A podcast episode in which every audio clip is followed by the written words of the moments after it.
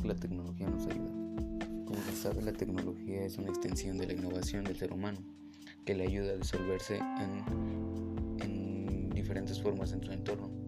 Y el uso de las TICs puede ayudar a solucionar estos problemas y necesidades que se les presentan. Sobre todo a los grupos vulnerables con, con bajos recursos y escasas oportunidades.